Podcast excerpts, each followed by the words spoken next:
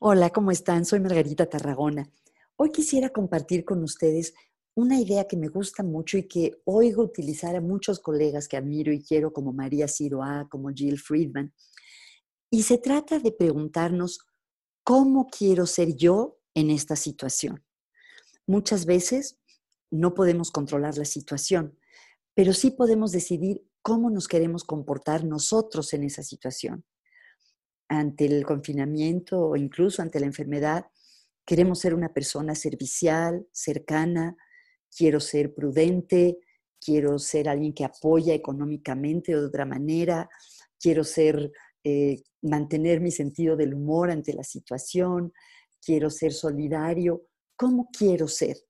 No podemos eh, controlar lo que está sucediendo, pero sí podemos decidir cómo, seremos, cómo queremos ser nosotros en esta situación. Esta idea me inspira y espero que ustedes también.